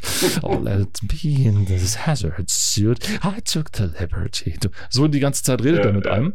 Und in der deutschen Version äh, hatten die das die tolle Idee einfach Gordon Freeman in voller Glorie. Oder sagen wir besser im Schutzanzug. Ich habe mir erlaubt, Ihnen Ihre Waffen abzunehmen. Redet er mit dir wie so ein Finanzangestellter und so weiter. so sieht er aber auch aus. so sieht er aus, aber es nimmt halt, wenn man das Original kennt, eine Menge, eine ja, Menge Atmosphäre ja, ja, mit raus. Auf jeden Fall, auf jeden Fall. Das auf jeden Fall. Aber es endet damit, dass er einen fragt, so, jetzt hast du zwei Möglichkeiten. Entweder du, ich biete dir einen Kampf an, den du nicht gewinnen kannst, äh, Spoiler, man kann ihn wirklich nicht gewinnen. oder oder äh, man äh, nimmt sein Jobangebot an. Dann springt man in das Portal rein, der Bildschirm wird schwarz und sagt äh, äh, im Englischen am besten, ähm, I, äh, Good choice, Mr. Freeman, I see you upper head. Mhm. Oder up ahead. So nach, mhm. was im Deutschen übersetzt wurde mit Ich sehe sie dann oben. Ja, mhm. okay. Ähm, naja. Lassen wir es mal so stehen. Hm. Äh, wenn man es nicht annimmt, dann wird man in einen Raum äh, teleportiert, wo dann äh, vier echte Monster vor einem stehen und dann im hinten nach hinten raus. Ich weiß nicht, ob du das jemals gesehen hast. Du kannst es ja kurz googeln. Da gibt es dann dieses Bild, wo sie dann äh, wo die dann als Sprites, ja, die Monster doch, sozusagen ja, ja, nur hinter einem doch, stehen, weil sie nicht so viele Polygone äh, dafür verschwenden wollen, sondern nur so diese ganz, das sieht halt ein bisschen komisch aus, aber und dann wird der Bildschirm auch schwarz und du hast verloren, in Anführungszeichen, ja. Ähm, ja, und so endet dann dieses äh, fantastische Spiel, das sich bis dahin, ich glaube, locker, wenn man es normal spielt, 15, 20 Stunden oder sowas ja. unterhalten hat. Spielt man es normal zum ersten Mal und mit der gebotenen Vorsicht dann 15 bis 20 Stunden so ungefähr. Ist man routiniert, kann man schon relativ gut in vier, fünf, sechs Stunden durchjagen und so weiter. Oder wenn man Speedrunner ist, dann mittlerweile, glaube ich, der Rekord liegt bei was, 20 Minuten oder so oder 23 Minuten oder sonst was. Irgendwie also so, ich glaube. Irgendwie so. Also, wobei Speedrun ist ja nicht durchspielen, aber es ist äh, trotzdem. Naja, du hast das Spiel beendet. ja, ja. Wenn man den Singleplayer dann durch hat, kann man sich in die Multiplayer-Partien äh, stürzen, in die äh, Deathmatch-Partien stoßen, die auch sehr gut funktionieren, weil es dort auch eigene Karten wieder gibt, die extra dafür gemacht worden sind. Ich habe Half-Life nie im Multiplayer gespielt. Also das Original Half-Life, nie im Multiplayer gespielt, was ja, an der Zeit lag, weil ich kein Internet hatte. Genau, ich meine, es gibt ja, äh, das war ja auch dieser, wie heißt der Half-Life Decay? Meinst du den? Das ist so ein, Den gab es noch dazu, ja. Ja, das war dann für die, für die Konsolenversion quasi, den es mittlerweile aber auch für PC gibt. Und mhm. äh, also ja, ist halt nicht wirklich, nicht wirklich geil. Hast du das mal gespielt, DK? Äh, naja, ich habe mal reingeguckt, aber ich, es hat mir halt nicht viel gegeben. Also da, da, das ist wirklich nur so ein Lückenfüller, ja. Ähm, übrigens, nur mal so zur Information, du hattest recht, äh, 26 Minuten, 48 Sekunden. Vor, wow. acht, vor acht Monaten. Ist der Nummer eins Platz im Speedrun Half-Life. Nicht schlecht. Also wer sich das mal antun will, der sollte das Spiel am besten vorher mal gespielt haben, denn äh, Speedrunning ist ungleich durchspielen, denn die Jungs nutzen alles, was das Spiel irgendwie hergibt und zwar auch jede technische, auch so, so, ja. so technische äh, kleine Fehlerchen aus, die das Spiel hat. Ähm, das Original Half-Life, also um mal eins anzureißen, das Original Half-Life ähm, hatte noch keine äh, Sprunggeschwindigkeitsbegrenzung. Das Spiel rechnet Sprünge folgendermaßen aus. Wenn das Spiel, wenn man äh, springt in dem Spiel, dann addiert das Spiel für einen ganz kurzen Moment einen Geschwindigkeitsboost dazu, weil man ja einen Satz nach vorne macht. Ähm, der wirkt so lange, bis der Spieler sozusagen wieder Boden unter den Füßen hat. Aber Boden unter den Füßen verpasst das Spiel sozusagen um drei, um, um ein oder zwei Frames oder sowas, ja. Wenn man also innerhalb von diesem einen Frame, in dem das der äh, Spieler die Füße auf dem Boden hat, und dann nochmal springen würde, addiert das Spiel sozusagen nochmal was zu dem Boost dazu mm. und so weiter und so weiter und so weiter. Mm. So, das führt dazu, dass sich Leute, die sind ja so trickreich, ich finde das so großartig, sich den, die Sprungfunktion auf das Mausrad gelegt haben ja, ja. und dann sozusagen äh, immer weiter nach vorne springen und dann teilweise bis ins, Un ja, nicht ins Unendliche geht's nicht, aber bis zum Maximum an Geschwindigkeit tatsächlich äh, nach vorne jagen können. Und soll ich dir mal sagen, dass das bei dem, bei äh, Doom Eternal bei dem letzten Doom-Teil genauso ist, auf der PC-Version. Da gibt's auch einen Speedrun und der, also auch super schnell. Und da hat sich derjenige, äh, die, ich glaube, den, den, äh, die Springfunktion oder die Rennfunktion auf das Mausrad gelegt. Und wenn du das Mausrad wie irre drehst, dann katapultiert dich das, also, also selbst, selbst die, die, das Clipping wird dann ausgeschaltet, ja. Also du wirst dann quasi wegkatapultiert. Und wenn du das in die richtige Richtung machst, mit der richtigen Intensität, wenn du das übst und übst und übst, ne, dann wirst du, also dann kommst du da so schnell durch. Und das ist total geil, dass, Leute, dass es Leute gibt, die sich sowas raussuchen, die das finden und dann für ihre Zwecke benutzen. Ja? Also genial. Das ist wirklich großartig. Das hat sogar einen Namen, das nennt sich Bunny Hopping, heißt mhm. es. Also so dieses äh, schnelle Nachvorspielen. Und das Clipping wird tatsächlich, äh, funktioniert ja so normalerweise, recht, äh, guckt das Spiel im Abstand von ähm, 60 Mal pro Sekunde, guckt sich das Spiel immer an, wo ist mein Spieler gerade und kollidiert er gerade mit irgendwas. Ja? Dazu wird dann zum Beispiel die äh, Z-Funktion genommen oder die, die äh, mhm. Z-Position des Spielers genommen, also auf welcher Ebene in der Tiefe ist er denn ja. gerade und wird dann abgeglichen mit dem, was man als Wand betitelt hat, ist er gerade da drin, wenn nein, dann darf er nicht, ja, darf er nicht weiter und so weiter. Wenn er aber so schnell ist, dass er binnen eines Frames einen Satz macht, den er eigentlich gar nicht laut der Spielmechanik machen dürfte, dann beamst du dich sozusagen dadurch, weil das Spiel keine Chance hat, rechtzeitig zu überprüfen, ob du schon in der Wand bist oder Richtig. nicht. Ja, das geht zum Beispiel bei äh, Tomb Raider gibt es so einen ähnlichen äh, Bug, der äh, mit dem du, wenn du an eine Ecke gehst und dann springst, du immer oh, seitlich in, in, die Wand reinfällst. Ja. Und wenn deine Position mit einer Wandposition übereinstimmt, schaltet das Spiel in so einen Panikmodus und beamt dich nach oben in das genau. nächste, wo keine Ding mehr ist. Ja. Das heißt, du kannst dich dann auf, auf Dächer rauf äh, beamen oder sonst ja. was. Total geil. Und dasselbe gab es dann auch bei Half-Life. Wenn man dann den Singleplayer von Half-Life durch hat, dann, dann gab es mehrere Möglichkeiten. Unter anderem das äh, angesprochene Team Fortress, was eine äh, Half-Life-Adaption zu einer Mod war, die es für Quake ursprünglich gab. Ja. Ähm, und die andere Möglichkeit war, man guckt sich dieses merkwürdige Counter-Strike an, Paul. Ja, merkwürdig. Was ist das? Warum gibt es das? Warum gibt es das? Also, wie kam es? Was also ist passiert? Counter-Strike, äh, wie wir ja eingangs schon kurz erwähnt hatten, ähm, ist im Endeffekt ja ein, eine Modifikation dieses Spiels, äh, was ein paar findige Leute äh, erstellt haben, um äh, miteinander oder beziehungsweise gegeneinander spielen zu können. Und äh, das Spielprinzip ist halt ein althergebrachtes, äh, gut gegen böse. Ja, man hat die Terroristen und man hat die ja, Einsatzkräfte. Und äh, je nach Level gibt es verschiedene äh, ja, Möglichkeiten, wie man das Ganze gestalten kann. Na, also äh, Bomben platzieren oder Bomben entschärfen oder einfach nur drauf losballern und äh, was nicht alles. Geiseln retten. Genau, Geiseln retten. Das war auch ein ziemlich cooler Modus, fand ich. Ja, äh, ganz schön tricky, aber also für damalige Verhältnisse. Und äh, genau, das war äh, auch, wie eingangs erwähnt, äh, anfangs eine kleine Community von Leuten, die ja, sich damit auseinandergesetzt haben, die das gespielt haben. Und äh, ohne dass es ja wirklich groß Aufsehen erregt hat, weil es ja niemand kannte. Ja, und weil das auch nicht groß rausgetragen wurde. Ja, und dann kam dieser Bericht.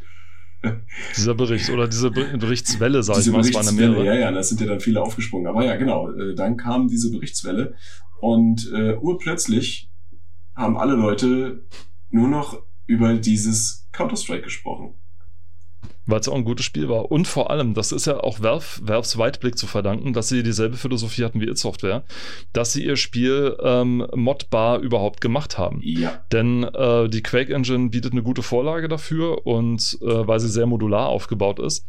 Und genauso war das dann auch bei Half-Life, die oder bei Valve, die ähm, ich glaube sogar schon auf der Spiele-CD den Level-Editor mit beigelegt haben, Richtig, sodass man genau. sich dann genau. selber Worldcraft 2.0, der heute Hammer heißt, ähm, den, mit dem man damals dann seine eigenen Levels bauen konnte. Und zwar genau so, wie sie bei Half-Life dann auch sind. Die Texturen wurden mitgeliefert und man konnte sich seine Levels dann selbst bauen.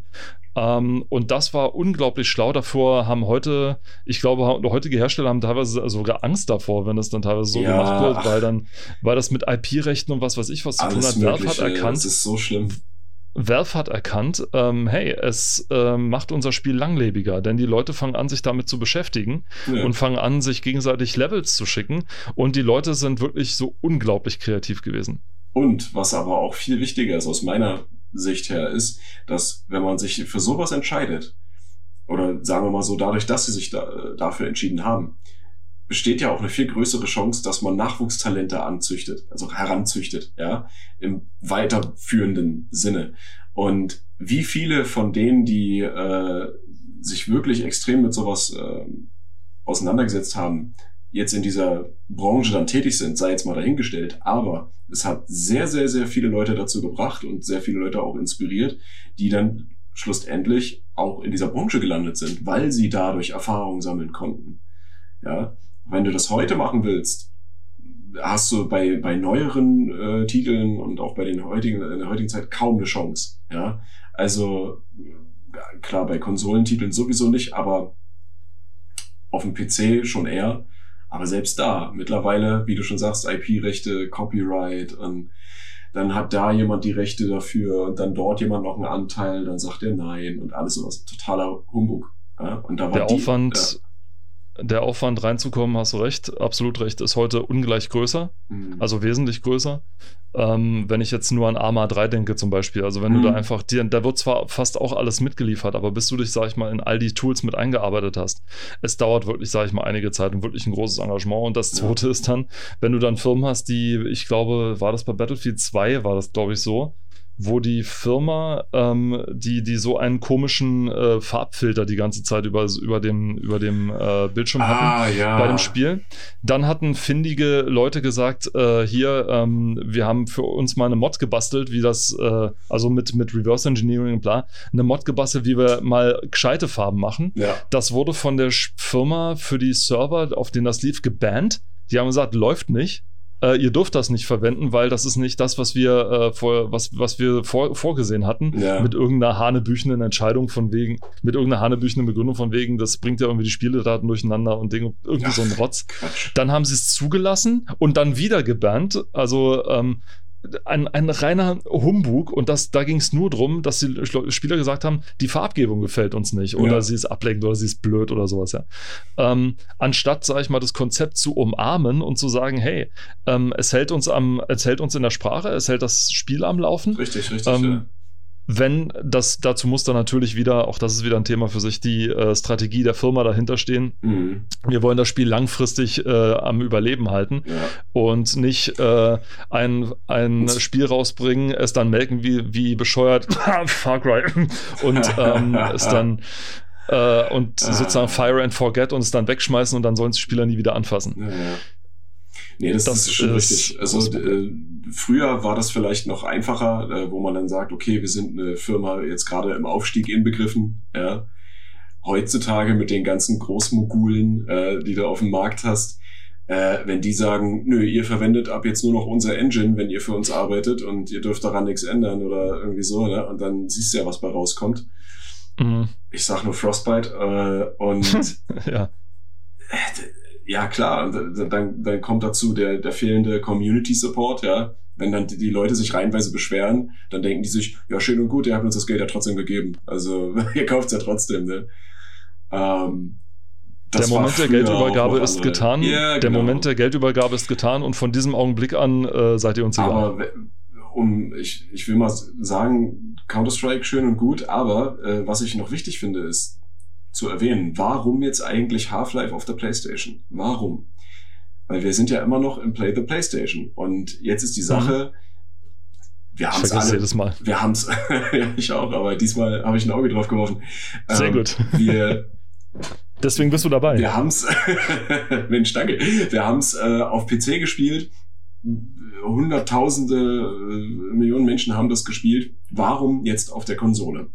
Klar, der Konsolenmarkt war auch, ja, ja, genau, du machst schon richtig. Kohle, Kohle. Äh, der Konsolenmarkt ist auch eher nur noch im, Auf, im Aufstreben inbegriffen gewesen. Ähm, und man wollte den natürlich nicht verpassen. Ne? Man will ja auch hier einen Fuß in der Tür haben und man möchte doch hier das Geld von den Leuten einnehmen. Und es war ja dann immer eher wahrscheinlicher, dass äh, Menschen, die ein PC haben, vielleicht sogar auch eine Konsole haben. Ähm, obwohl immer diese Trennung zwischen PC Master Race und äh, Konsolen, aktuelle Konsolengeneration, das wird wahrscheinlich nie aufhören. Es sei denn, irgendwann kommt mal ein Block auf den Markt, der alles kann. Und dann ist es scheißegal. Aber äh, das wird nicht passieren. Ähm, Gehe ich mal von aus. Und 20 Jahre später. dann, da, ja, und äh, wie dem auch sei, äh, es wurde sich halt dazu entschieden, okay, wir bringen das Spiel für die PlayStation raus.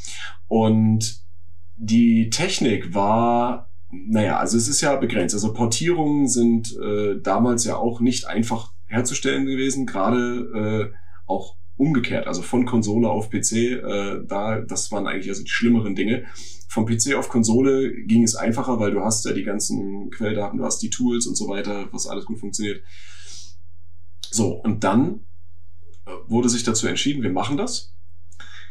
Aber mit der limitierten Technik, wie gehen wir daran? Interessanterweise, und das muss ich gestehen, habe ich auch erst mit, als ich mich jetzt hier mit beschäftigt habe, äh, rausgefunden, hat ja die PlayStation 2 Version gegenüber der Ursprungsfassung auf dem PC mehr zu bieten. Grafisch wie auch inhaltlich. Das ist sehr interessant. Also du hast äh, für damalige Verhältnisse äh, High Resolution Texture Packs und natürlich auch eine höhere Modelauflösung, also ein paar mehr Polygone. Aber was du auch hast, und das ist interessant, das steht auch hier in dem Artikel drin, auf der Seite, äh, ja, immer, nee, tatsächlich noch auf der ersten Seite, 94, steht ja drin unter der Aufschrift, soll ich nochmal? ähm, die Begründung, also nicht die Begründung, aber da steht drin äh, ein bisschen was dazu, warum jetzt auf Konsole und war, wie ist das überhaupt ausgelegt und so weiter. Und äh, da wird auch erwähnt, dass es äh, Areale gibt, die es im Originalspiel nicht zu sehen gab. Und daran musste ich dann denken, als du erzählt hast, äh, dass es ja diese Demo gab, Uplink, äh, die dann im Originalspiel nicht zu finden war. Ne? Ähm, auch wenn es nicht merklich viel war, aber es wurde halt, es hat halt mehr, immer noch ein bisschen mehr dazu beigetragen, dieses Spiel äh, lebendiger zu machen. Und wenn du dann hörst, äh, hier, du, hast du schon Half-Life auf der Playstation gespielt? Nee, ich spiele das nur auf PC. Ach so, aber hast du schon gesehen, das und das? Sind wir wieder beim Thema, ne, in aller Munde. Man hält's am Leben nur durch Reden, Mundpropaganda. Ja, und dann, oh, ich kaufe mir, glaube ich, jetzt auch eine Playstation und dann zocke ich das. Ne. Ja, also aus heutigem Mindset. Aber das war so interessant, ne? Mit einer Technik, die ja vermeintlich limitierter war, oder auch so gesehen limitierter ist, als äh, High-End-PCs aus der damaligen Zeit, ne? Hat mehr geboten als die Ursprungsversion dieses Spiels. Und das fand ich so interessant, ja, dass äh, trotzdem auch grafisch noch ein Upgrade möglich war. Ja, und äh, von daher denke ich mal, ich würde es mir nicht holen auf der PlayStation, trotzdem nicht. Ja. Ähm, aber es war auf jeden Fall ein, ein, cooler Move, irgendwie ein guter Schachzug, das so zu machen. Ich meine, später kam er dann auch mit äh, Half-Life Blue Shift, äh, auch die, die äh, Models mit den höherer Polygonenanzahl raus und so weiter. Glaub, die waren, glaube ich, vorher schon da. Waren die, die waren, schon vorher? Ich, äh, die waren schon vorher. Die hatten quasi die ähm, Modelle von Blue Shift genommen und haben die dann sozusagen mit auf die PlayStation 2, äh, auf die PlayStation 2 muss man dazu sagen, gepackt. Nee, ja, ja, nee, ähm, ich meine dann auf der PC-Version. Also du hattest ja die ja, das ja. Original Half-Life und dann später ja, kam ja erst die, die höher polygonigen Figuren. Genau. Das erste Add-on war äh, Opposing Force. Genau. Das, äh, wo man aus der, noch ein anderes Ding, wo man aus der Sicht des Soldaten spielt. Ja. Und, Oder des Roboters. Ähm, das eines von Gearboxes äh, Erstlingswerken war. Genau, stimmt, Gearbox die, war mit dabei. Die ah. damals schon zeigen konnten, was sie drauf hatten und äh, wo Randy Pitchford zeigen konnte, was er tatsächlich drauf hat. Ja. Und das ein wirklich unfassbar gutes Abenteuer geworden ist. Das zweite war dann nicht mehr so pralle, das war dann nur noch gut oder nur noch sehr gut. Äh, Blue Shift und das hatte dann tatsächlich diese High-Poly-Dinger werden. Und das kam genau. 2000, Ende 2000, Mitte 2000 oder so raus. Oder Anfang 2001 oder sowas. Ähm, mhm. Also relativ, relativ dicht dran. Ja. Und wahrscheinlich haben sie dann entweder während des Entwicklungsprozesses oder dann vom fertigen Ding dann die Sachen auf die PlayStation 2 dann übernommen, ja, tatsächlich. Ja. Also tatsächlich war da noch der Taktgeber tatsächlich der PC, der dann äh, Sachen rausgemacht hat. Die Engine selber, die Gold Source Engine, wie man so heute nennt, also nicht mhm. die Source Engine, sondern die Gold Source Engine, das ist tatsächlich, wenn man die Engine googeln will, ist das der Name dafür, Gold Source. Ähm, äh, hat tatsächlich äh, ein paar Updates auch schon seitdem erfahren, allerdings nur von Fans. Wenn man auf äh, der Mod-Database äh, mal nachguckt, dann gibt es dort äh, eine, nicht eine Mod, sondern eine ja, Weiter- oder eine Normalentwicklung von der Engine, die dann zeigt, was das Spiel eigentlich kann und die dann Gray Source heißt oder sowas, also oder die äh, oder es noch andere Formen davon gibt, mit der man dann dieses Half-Life dann auch wieder spielen kann, die dann auf der technischen Ebene wesentlich mehr Sachen erlaubt, also größere Levels, mehr Entitäten, die da drin sind, mehr, äh, mehr Polygone, äh, alles Mögliche, die im Original halt noch eine Beschränkung waren. Die man dann auch beim äh, Level-Editor relativ schnell ähm, relativ schnell erfahren musste, dass man, nein, man kann den Raum nicht unendlich groß machen und äh, äh, nein, man kann XY nicht machen und so weiter, aber die einem relativ gute Möglichkeiten geben, äh, das Spiel so sich zurechtzuschustern, wie man das wollte. Und das ist, äh, wenn man sich damit ein bisschen reinfuchst, äh, macht das tatsächlich einen Haufen Laune. Und vor allem gibt es einem einen kleinen Einwurf in die Welt der Entwickler damals, in der Entwickler 1998, dieses großartige Spiel. Ich finde es übrigens sehr verstörend, dass der Hauptdarsteller äh, Gordon Freeman im, auf der Titelseite dort ohne Brille gezeigt wird. Oh das Gott, ist, ja. Mein sieht Gott. sehr, sehr merkwürdig es ist aus. Sehr, sehr strange. Also ich meine, der, der, der, der, das typische äh, Aussehen von ihm ist ja mit der Brille, ja. Mit Brille, ja. Und ihn dann dort ohne Brille zu sehen, das ist irgendwie, ich weiß nicht, so ein bisschen creepy auch, ja. Also. Sehr creepy. ich meine sogar auf dem Ladebildschirm er sieht aus wie eine äh, Echse. vom Essen. Er sieht aus wie ja, eine Echse. Das, seine Augen sind sehr weit auseinander und so weiter. Ja. Das ist so sehr merkwürdig. Äh, selbst auf dem Ladebildschirm vom ersten Half-Life hat er die Schrotflinte und die Brille ja, in der Hand. Also er wird eigentlich immer. Vielleicht ist es einfach nur ein schlecht ausgewähltes Artwork. Ja, wahrscheinlich. Das war auch, ha, das war auch der Grund, äh, warum damals die GameStar, ähm, obwohl Half-Life das Titelthema war, nicht Half-Life auf dem Cover hatte, weil es dazu kein Artwork gab. Ach, echt? Sondern, ja, sondern auf dem, auf dem Titel war Populous, Populous 3 ja. zu dem Zeitpunkt äh, drauf. Und äh, Half-Life, es gab kein Artwork dazu. Und man war noch ein bisschen weit davon weg, die Spielegrafik selbst als Artwork zu nehmen, was sie sich dann später bei Ultima 9 dann mal getraut haben. Äh, haben es dann aber auch seitdem nie wieder gemacht. Und ähm, haben tatsächlich ähm, kein Artwork gehabt. Also Crazy. muss dann halt ein anderes nehmen, ja. als ich da war. Und wenn ich das Artwork dann so sehe, ähm, fällt ja. mir auch ein, warum sie das nicht hm. genommen haben. Sieht das aus eher ein bisschen wie schiefgelaufene Fanfiction oder sowas. Aber ganz schiefgelaufene Fanfiction und so. Ja. Paul, ähm, wir, es ist unfassbar, wie schnell die Zeit vergeht, wenn man über Half-Life ja. spricht. Stimmt. Aber keine Sorge, das Spiel war dermaßen äh, bahnbrechend für seine Zeit und für alles, was danach kam, dass man mit Sicherheit nochmal zwei, dreimal drauf kommen wird in einem äh, kleinen äh, in, in einem kleinen Exkurs oder sowas mal, genau. mal dann drauf verweist, denn es gibt so viele Dinge, die wir heute bei weitem nicht ansprechen können, die einfach viel zu tief gehen und so weiter. Ähm, ich würde vielleicht abschließend dir eine Frage stellen. Ist es überhaupt noch spielbar? Heutzutage. Also kann man, es, kann man es jemandem, kann man es jemandem, der nicht in dieser Zeit gelebt hat, der diese Zeit nicht erlebt hat, sondern jemandem, der vielleicht 98 geboren wurde, äh, kann man diesemjenigen vielleicht heute, der jetzt so nah 23, 24 sein müsste, ähm, das in die Hand geben und sagen, hier spiel das, das ist gut. Also, ich würde sagen, ja. Ähm, natürlich spricht die optische Präsenz dagegen, weil man ist ja mittlerweile anderes gewohnt und die Leute, die heutzutage damit aufwachsen, äh, werden sich denken, äh, ist das hier Low Graphics Mode? Äh, ist der PC so schlecht oder was? Äh, den müsste man dann erstmal verklickern. Äh, nee, du, das ist, das ist so, das ist so, verdammt, das war damals bahnbrechend, also halt die Fresse. man kann natürlich heutzutage mit Modding viel machen, aber wenn du jetzt wirklich von der Vanilla-Version redest und noch nicht mal die Source-Version, die ja auch dann Jahre später irgendwann mal auf Steam veröffentlicht wurde, äh, quasi das Originalspiel nur mit Havoc Physik Engine und so weiter. Das war übrigens scheiße. Ja, das also war das richtig, sorry, das war einfach, das, das war unnötig. richtig, das war Rotz. Das war unnötig, das war Rotz. ja. Das waren irgendwie die, die äh, dümmsten angelegten fünf Euro, die ich jemals ausgegeben habe. Mhm. Ich habe es mal gekauft, als es im Angebot war. Egal, auf jeden Fall. Das, das Original kann ich aus meiner Sicht nur empfehlen. Man muss sich halt bewusst sein, wann dieses Spiel rausgekommen ist und wie das dann halt aussieht. Aber Gameplay-technisch und Storytelling-technisch ja, äh, bahnbrechend. Mhm. Ich kann es ich nur empfehlen. Es, okay. Ähm, cool. Ich würde es äh, nicht empfehlen, es jemandem heute zu spielen. Ähm, einfach aus der Begründung, weil das Spiel selbst aus meiner Sicht heraus, der es damals erlebt hat, unfassbar schlecht gealtert ist. Also grafisch in einer, in einer Hinsicht natürlich und äh, auf der anderen Hinsicht äh, auch äh, die ganzen Sachen, die damals bahnbrechend waren, sind heute Standard. Das heißt, derjenige, dieser 24-Jährige oder diese 24-Jährige könnte es heute auch nicht mehr so schätzen lernen, wie ich es damals geschätzt habe. Es, sie müsste es transzendieren können.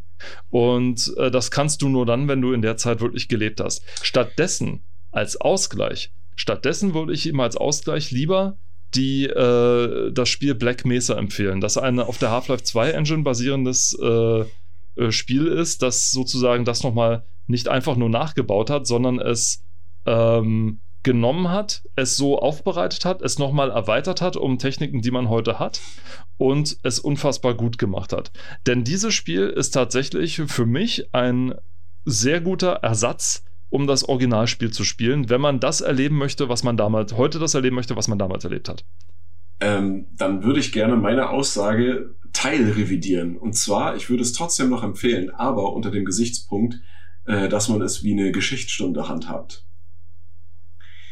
Also vielleicht dann auch nicht äh, jedem oder jeder empfehlen, sondern nur ähm, wirklich Thema interessierten Personen und denen dann quasi unter dem Punkt, dass sie das als wie, na, wie eine Geschichtsstunde werten sollen, dann können sie es spielen. Weil klar, du hast recht, es ist abgrundtief schlecht gealtert. Also es ist eigentlich, naja, so wie die nächste Generation kam, war es eigentlich schon wirklich weg vom Fenster, was das angeht.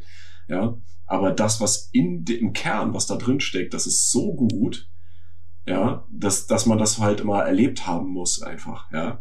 Und Klar. mit dem Wissen, wie damals gearbeitet wurde, wie die Technik war, was damals äh, Standard war, ja, um zu sehen, äh, wie hat sich das auf heute ausgewirkt, ja. Ich meine, am besten ist, wenn man sich dazu mal vielleicht äh, auch die Doku von NoClip äh, anguckt. NoClip ist ein Channel auf YouTube, den kann man auch über Patreon und so weiter unterstützen. Das mache ich zum Beispiel auch. Und die machen grandiose Arbeit. Äh, genau, die machen grandiose Arbeit.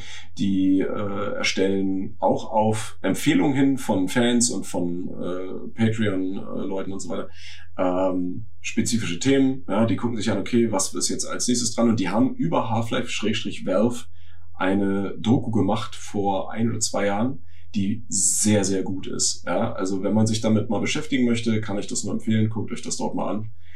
Äh, genial. Und unter dem Gesichtspunkt würde ich sagen, kann man das empfehlen. Und ansonsten natürlich genau das, was du gesagt hast. Äh, Black Mesa ist die aktuellste, beste Variante, sich das irgendwie mal zu geben, ja.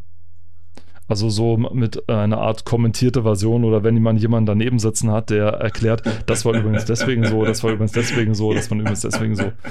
Ja, wer das Spiel wirklich in seiner damaligen Grafik oder wissen will, warum das Spiel damals so ein Grafikbrecher war, der möge sich einfach mal Spiele googeln, die ähnlich zu einem ähnlichen Zeitpunkt rausgekommen sind. Ja. Da gab es ein einziges, das hervorgestoßen ist und das war Unreal. Und ja. ansonsten war es das.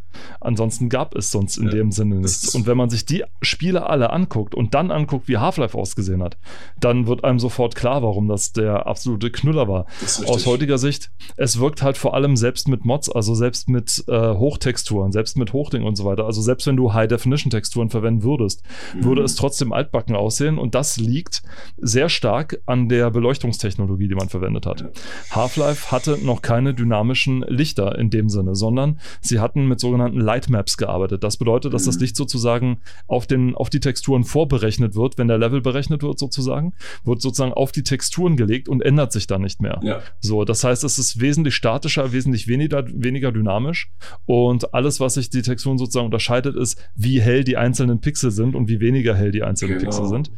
Und das ist natürlich, was den zweiten Teil oder was Black Mesa so wesentlich besser macht, ist, dass da das Licht tatsächlich dynamisch ist ja. oder wesentlich äh, präziser auch. Ja, HDR, halt High Dynamic Range Rendering und ähm, du hast halt auch, ja. Ja, auch. Und du hast ähm, ja aber trotzdem die Möglichkeit, das Ganze so ein bisschen zu emulieren oder simulieren, wenn du mit Injektoren arbeitest. Also äh, hier, ähm, wie heißt das, ENB zum Beispiel, diese Reshading-Programme äh, äh, sind es ja nicht, aber so, mit Reshading kannst du das ja machen.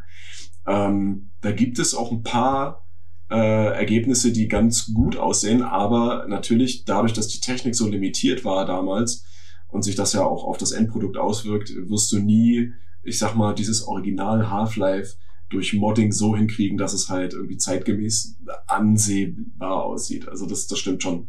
Ja. Aber was, was mir noch einfällt, gerade jetzt, wo in der jetzigen Zeit wieder so dieser äh, so Retro ist ja voll in. Ja, und auch wenn man sich anguckt, 3D Realms, dass die jetzt ja alte Spiele auch wieder neu rausbringen, oh. aber mit alter Grafik und so weiter, also ne, nur modifiziert vielleicht kann man im Zuge dieser Welle das da irgendwie mit, mit aufgreifen. Weißt du, da ist es dann wahrscheinlich schon angebrachter. Ich bin dran, ich versuch's. Okay. Gut.